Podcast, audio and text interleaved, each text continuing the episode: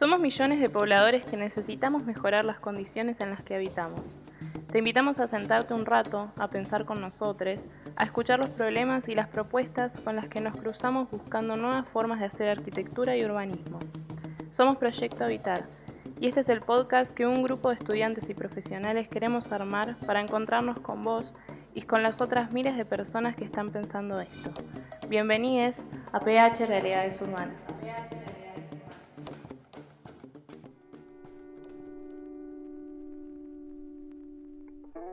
Hola, buenas tardes a todos. Nos encontramos en un nuevo capítulo de EPH Realidades Urbanas, un podcast donde conversamos con distintos trabajadores del hábitat. Yo soy Maite y estoy acá con mi compañero Gastón.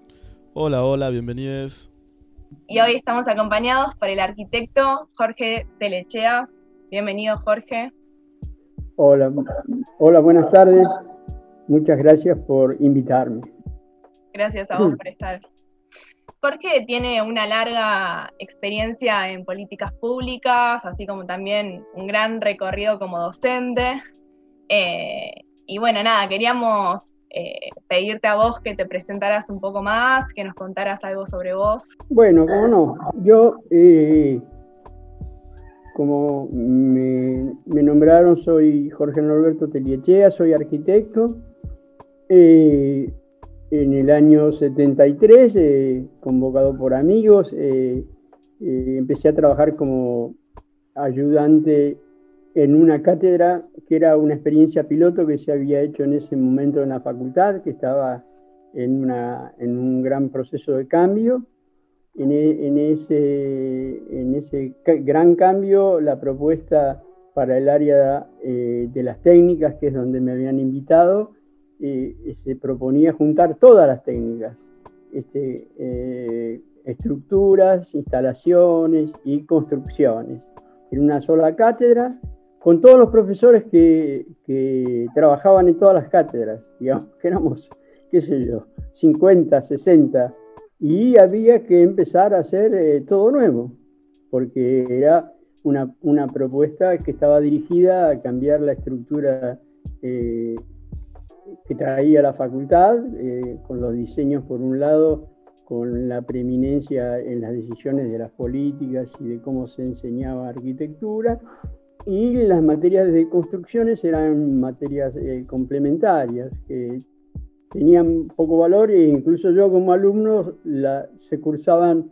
un poco como a las apuradas para, para cumplir y hacer los prácticos, porque el, eje de la formación era el diseño, en ese momento se llamaba composición arquitectónica, y eso nos demandaba mucho, mucho tiempo. Cualquier minuto que teníamos libre era para dedicárselo a ese tema, entonces todo lo que tenía que ver con, las materias técnicas se hacía para cumplir, para entregar, para probar los prácticos y después para prepararse para el final. Eh, bueno, entré en ese, en ese año con tanto conflicto. Fue buena la experiencia desde el punto de vista del resultado eh, de la respuesta de los alumnos, pero bueno, después eh, la propuesta general eh, de política en la facultad fracasó y al año siguiente mm, decidimos renunciar porque las personas que se hicieron cargo de la conducción de la facultad imponían condiciones que eran este, impresentables y bueno, para que, no sé, ustedes, ustedes son muy jóvenes, por ahí no tenían idea que pasaba en el año 73, son 27 y 20, 47 años, digamos. Incluso teníamos ahí como, como decano al único decano que se echó después que vino la democracia porque se, lo, se le eh, se lo acusó y se le probó que había ordenado la quema de libros, por ejemplo, para tener idea de, quiénes eran las personas que estaban a cargo.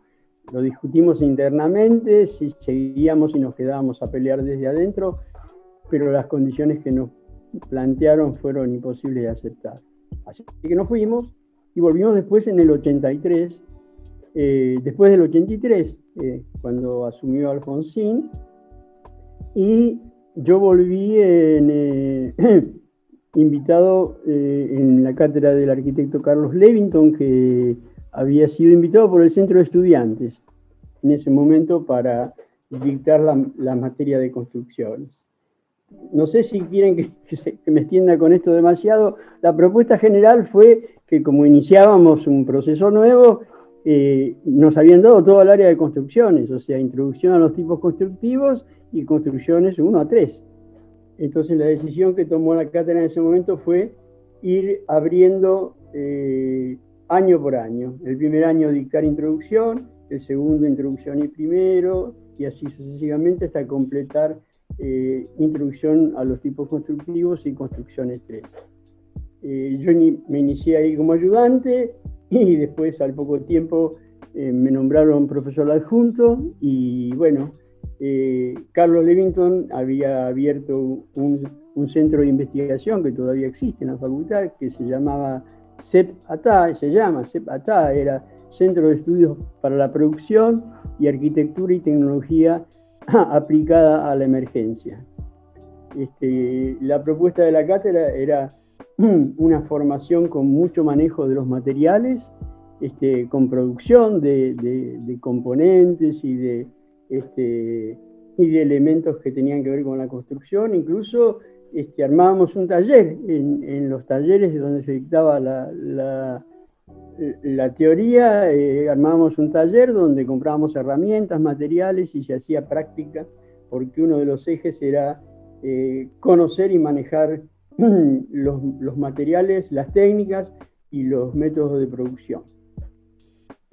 esa fue mi primera etapa, después con los años se concursó el área, porque hubo muchos años sin concursar en la facultad, este, era, la universidad era un área de conflicto y, el gobierno radical no tenía muchas intenciones de producir cambios, sino de que la cosa siguiera tranquila. Pero después este, hubo concursos este, y bueno, eh, eh, yo me presenté, salí cuarto, eran tres, no quinto, eran tres este, eh, cátedras que se concursaban, por lo tanto y a, Levington le sacaron eh, las, tres, las tres construcciones, lo dejaron solo con introducción. Y bueno, ganó, uno de los tres que ganó era un amigo mío y compañero desde el Krause y compañero en la, en la facultad, en, estas prácticas incluso del taller de, de Levington, y este, que era Hugo Picabea. Hugo ganó y me llamó para ofrecerme el cargo de, de adjunto de construcciones 3. Y bueno, ahí me, sumí, me, sumé a, un nuevo proceso que duró hasta que me jubilé a los 66 eh, años, o sea que eh, fue, fue más o menos eh, en el 2008 que me, que, me, jubilaron. Solicité poder seguir como profesor concurso, con consulto, no, no, no se aprobó y bueno, acá estoy, digamos, eh, pero sí seguí con la práctica, digamos. No quiero profundizar eh, cómo eran las propuestas, después de a poquito, cuando explique por ahí los casos, eh, les explico cuáles eran las ideas que teníamos en las dos cátedras, que eran bastante parecidas. Sí, vamos a, un ratito vamos a estar ahí preguntando un poco por, por el proyecto pedagógico y práctico, así que en un rato estamos con esa pregunta. Eh, y hay algo que, que, comentás vos, eh, sabemos de vos, también estuvimos investigando, que es un gran trabajo eh, con un interés, un interés humano y social en la arquitectura. Mi pregunta para hacerte a vos es cómo surgió esa mirada social y humana en la arquitectura y qué importancia le das vos a lo social en la, en la disciplina. Sí, bueno, la preocupación siempre vino por esos temas vino eh, desde lo ideológico. Eh, principalmente, yo no, militaba orgánicamente en ninguna agrupación política, pero sí eh, militaba en todas las cosas que tenían que ver con nuestra situación de estudiantes en un país dependiente. Ustedes no lo vivieron, pero en esa época las facultades salían a la calle de una manera muy, muy frecuente, o sea, se invadía un país en Centroamérica y había una movilización de toda la universidad este, eh, yendo a Plaza de Mayo o cortando la, avenida enfrente de la ciudad universitaria, digamos, o sea que era una, un, tiempo de, fuerte politización y, este, y se vivía así. Eh, en, en, una etapa mía y justamente cursando una materia en especial que fue una prueba piloto, o sea, el arquitecto Solar daba planificación urbana, que era una materia cuatrimestral en esa época. Y justo, bueno, ustedes dirán, este tipo siempre metido en cosas especiales. Ese año, por casualidad, que yo iba a cursarla, eh, al tono Solar se le ocurrió una muy buena idea, que era dar el, cuatrimestre. ustedes saben que los, cuatrimestres de los arquitectos son de tres meses, ¿no?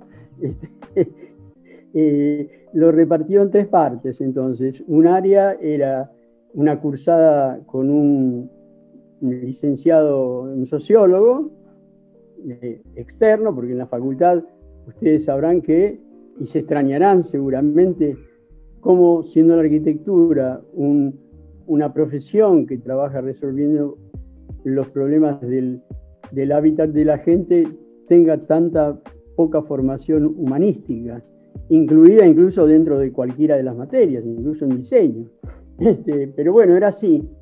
Y el Tono Sola tuvo esa muy buena idea, trajo a Francisco Suárez, que era un profe de la Católica, pero era muy progresista, y trajo un economista que había sido miembro del gabinete de, de, Alfonsín, económico, de uno de los gabinetes, que no me acuerdo, no me pude, estuve tratando hoy de, de recordarme el nombre porque sabía que iba a llegar este momento, pero también era un tipo muy piola, muy, muy progresista y, que había entendido muy bien el sentido de eh, su participación con su especialidad, con sus saberes en la temática de la arquitectura.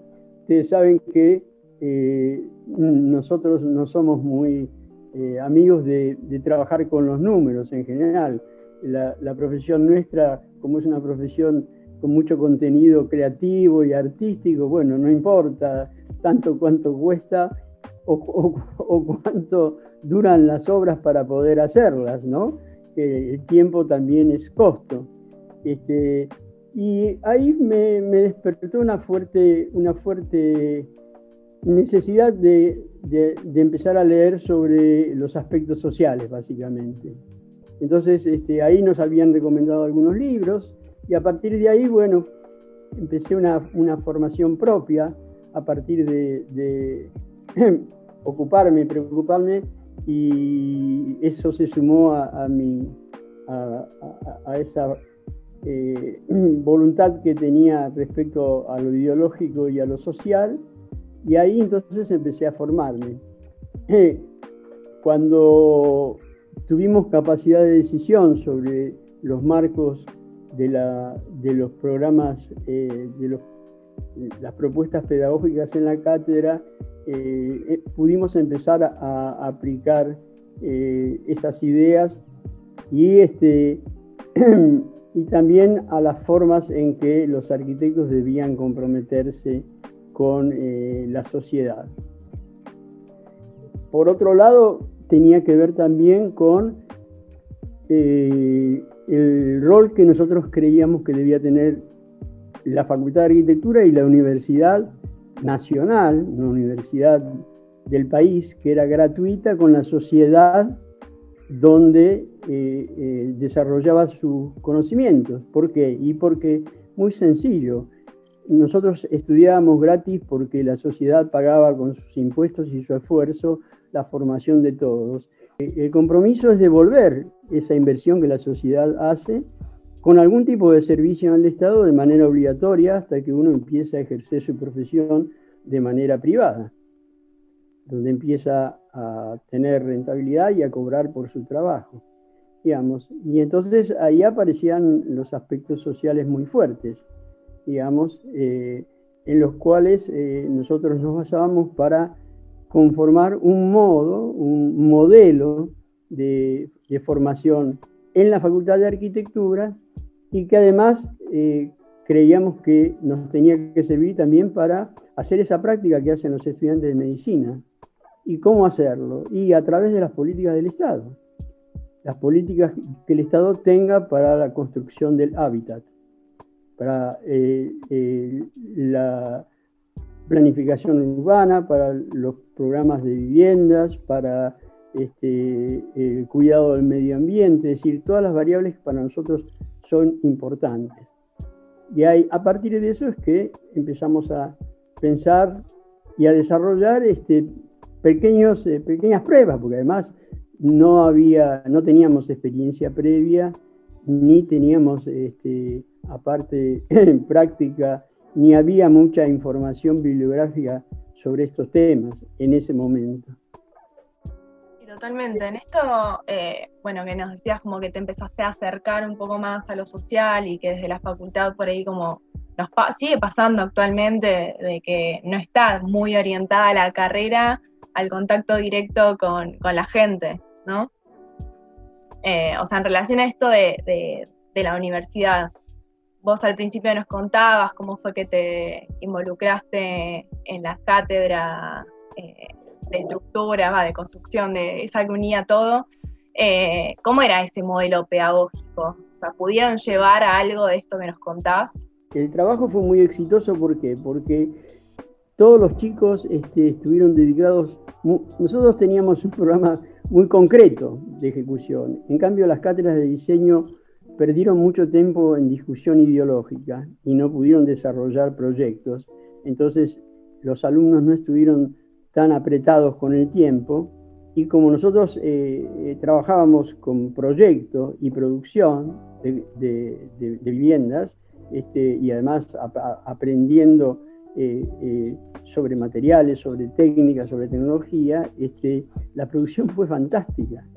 Fue tan buena que cuando hicimos una exposición en todos los pasillos, los alumnos que, que no supimos cuáles, este, se afanaban entregas completas con los trabajos de los propios compañeros.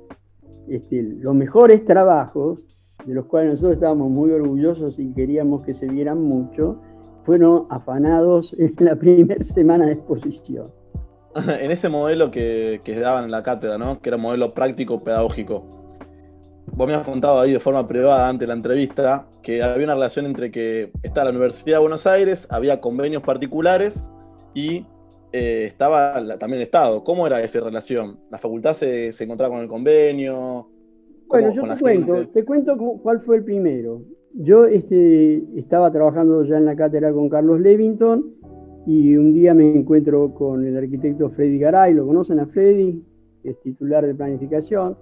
Teníamos amigos comunes, nos veíamos socialmente por afuera y me ofrece un día, eh, nos encontramos en el comedor y me ofrece, él este, había desarrollado un proyecto para la municipalidad de Florencio Varela, para el intendente en ese momento, era un intendente peronista, se llamaba Julio Carpinetti. Él le había presentado un proyecto para la creación de un área que no existía en los municipios en ese momento, de tierras y viviendas. En ese momento los únicos dos municipios que estaban desarrollando o que tenían interés en desarrollar estos proyectos eran Loma de Zamora, donde estaba Eduardo Dualde, que después presidente, y Julio Carpinetti. Eh, en ese momento lo que él me ofrece es que yo sea director de obras, de las obras que se iban a, realizar desde eh, ese área de tierras y viviendas. Eh, en principio dije que sí, este, me contrató la, municipalidad, pero yo dije, bueno, este es este es, es la oportunidad, digamos. Este, estábamos haciendo una experiencia, otra experiencia piloto, yo te conté, eh, Levington, eh, construcciones, Mederico Febre, taller de diseño. Este, ellos estaban en el, en el, curso de ingreso y, este, y bueno, eh, ¿Cómo se hacía el convenio? Bueno, eh, establecíamos una, cantidad de objetivos y, de proyectos a cumplir, lo firmábamos directamente con el intendente, el, intendente lo ratificaba con su consejo deliberante y nosotros lo tramitábamos en la facultad a través de las áreas legales.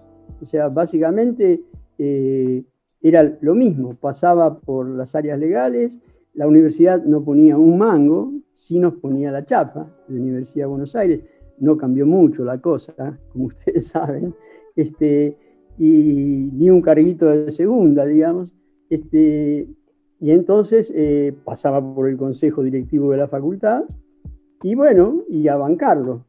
Así que eh, mm, me contrataron para este trabajo y en ese momento en la municipalidad había un programa que en la Secretaría de Planeamiento y Vivienda de la Nación que eh, dirigía la arquitecta Miriam Rodulfo, que se llamaba Programa de Vivienda Progresiva.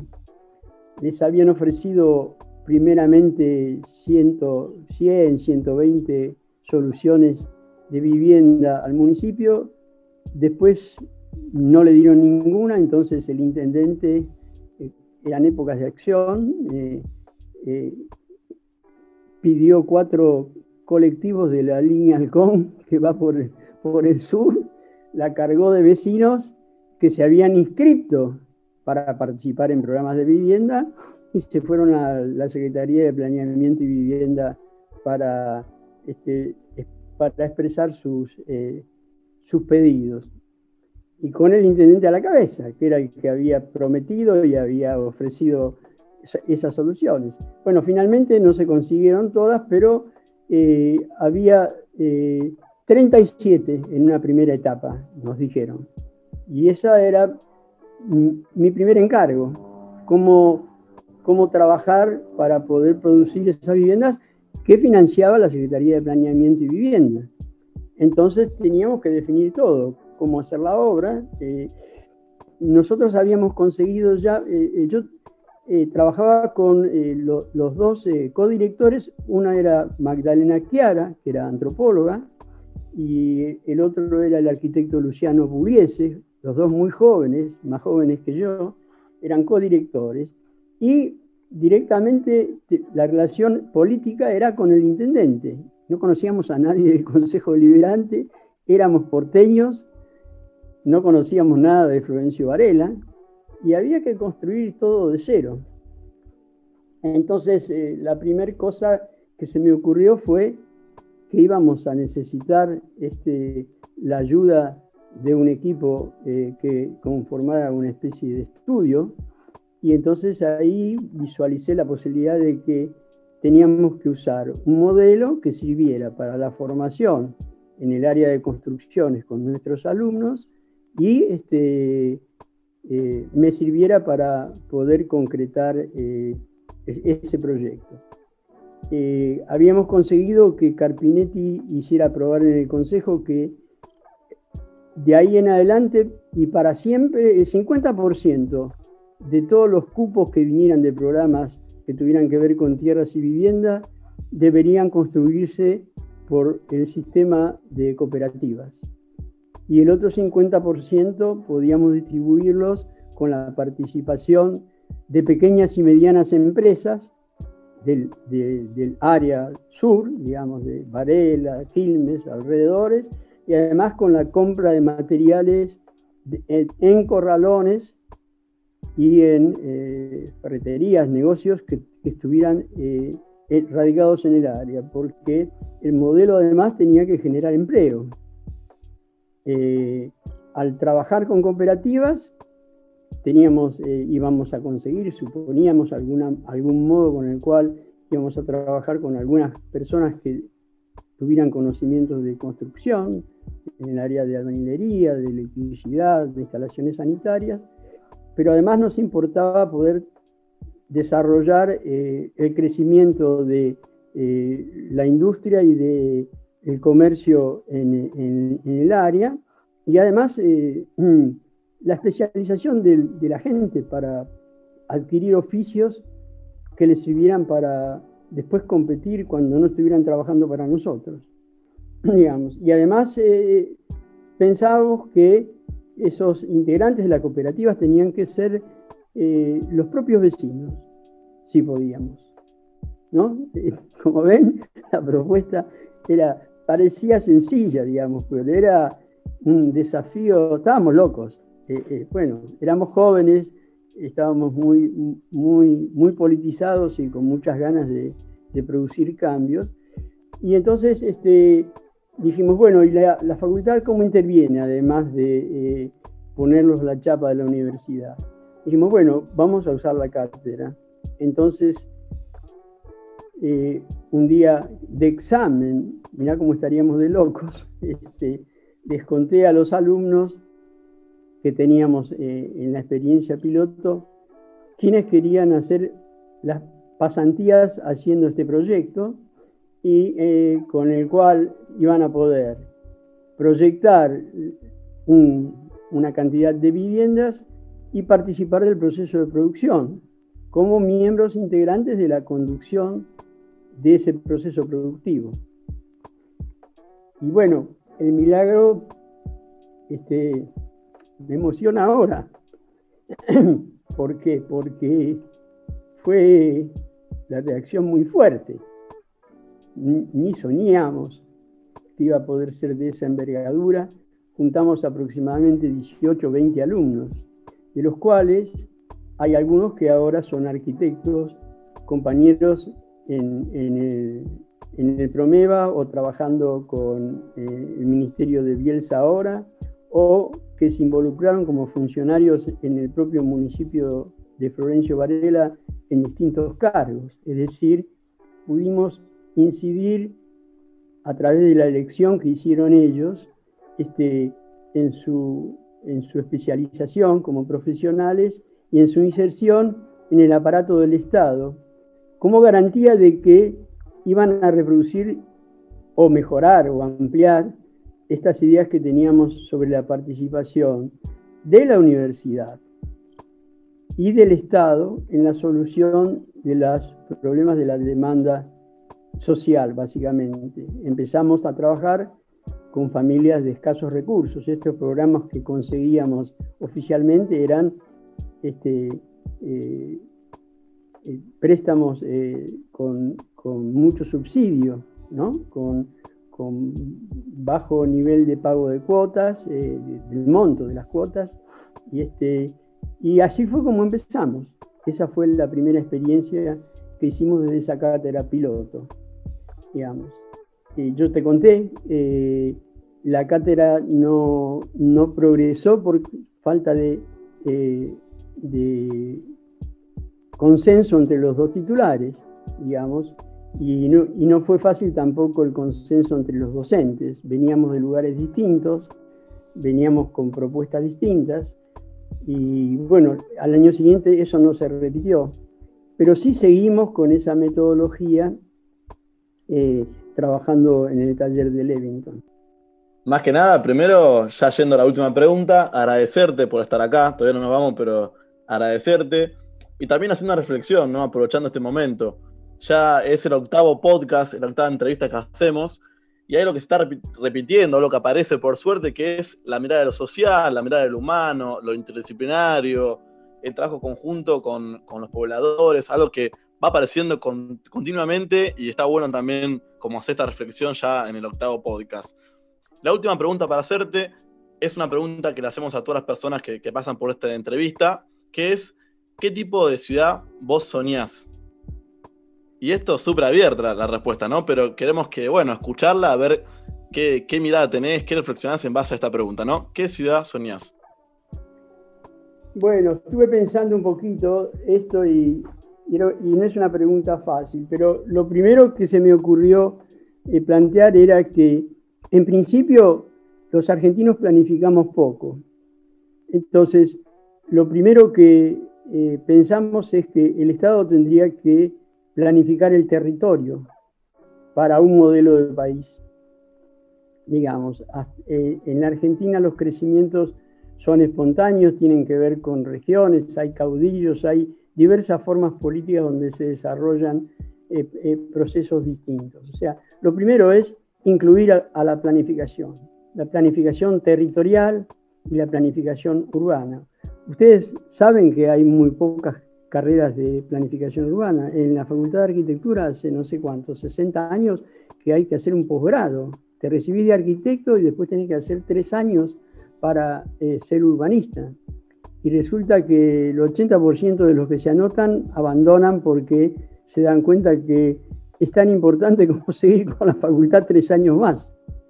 Y entonces no te da el cuero para poder seguir produciendo porque o ya estás casado, o tenés hijos, o obligaciones y demás. Hay una excepción que es la única que yo conozco, díganme ustedes que son jóvenes y conocen otra. La Universidad de General Sarmiento tiene una carrera de planificadores urbanos. Yo trabajé con uno en eh, Jorge Amado, el compañero en la Municipalidad de San Fernando.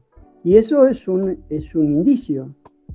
Algo quiere decir, digamos, con respecto a cómo pensamos eh, el país, el territorio, y las ciudades. Entonces, lo primero que, yo me imagino es, un, país planificado. Ustedes, por ejemplo, saben que en Mar del Plata hay una ciudad construida de edificios de departamentos. Tenemos 3 millones de viviendas de déficit, ¿no? ¿Saben cuántos departamentos vacíos durante nueve meses y medio, diez meses hay en Mar del Plata? produciendo solo gastos porque tenemos que proveerles todos los servicios y, este, y no se usan y no tienen rentabilidad, no hay quien pague. Este, eh, eso no pasa en ningún país del mundo. O sea, nadie hace una ciudad entera en un lugar donde no se puede veranear todo, todo el año, como en Europa. Este, bueno, no quiero dar más ejemplos, pero ese es el, más grueso que se me ocurre. Entonces, este, eh, pienso en una ciudad eh, planificada, pienso en una ciudad eh, diseñada por equipos interdisciplinarios de arquitectos, planificadores, este, como les dije antes, especialistas en medio ambiente, especialistas en el uso de la tierra, especialistas legales, en cómo, en cómo se utiliza la tierra y cómo se valoriza y cómo se eh, distribuye y cómo, es el, cómo se decide el acceso a la tierra. Ustedes saben que las ciudades en general, eh, urbanas, estas las más importantes, se planifican de acuerdo a los intereses de las inmobiliarias, de los intereses inmobiliarios, de los inversores en, la tierra, de los que vieron a Guernica, 100 hectáreas vacías. ¿Cómo podíamos pensar que hay 100 hectáreas vacías en un lugar en un país donde hay este déficit de vivienda. ¿Y cuál es el sentido de que esté vacío? Y porque alguien quiere hacerse millonario dentro de unos años con la valorización que va dando la propia economía, con su ineficiencia y su mal funcionamiento. Digamos, si no, no podría ser. Digamos que haya una tierra improductiva este, en el lugar donde está, en Guernica, y, y con los problemas sociales que genera y políticos de todo tipo.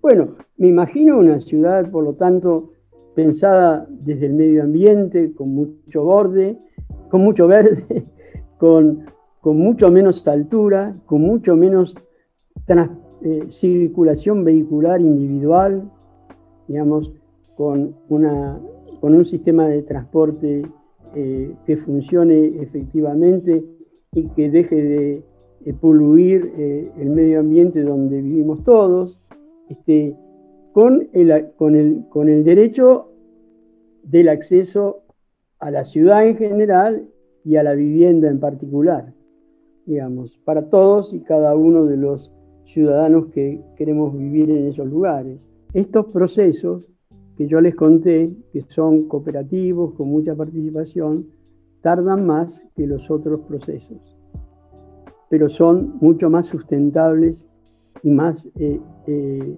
vivibles en el tiempo. La verdad que esto, agradecerte y también, bueno, soñar con esa ciudad que nos compartiste. Creo que la charla que nos diste fue muy valiosa, mucho intercambio, mucha experiencia, mucha historia, mucho todo. Así que nada, de, parte de Maite y mía, te agradecemos un montón y nos retiramos con esta ciudad que vos soñaste. Así que gracias. Gracias por todo y por darme esta oportunidad de, de encontrarme con ustedes. A vos, Jorge, muchas gracias. Chao. Chao, hasta luego. Chao, chao.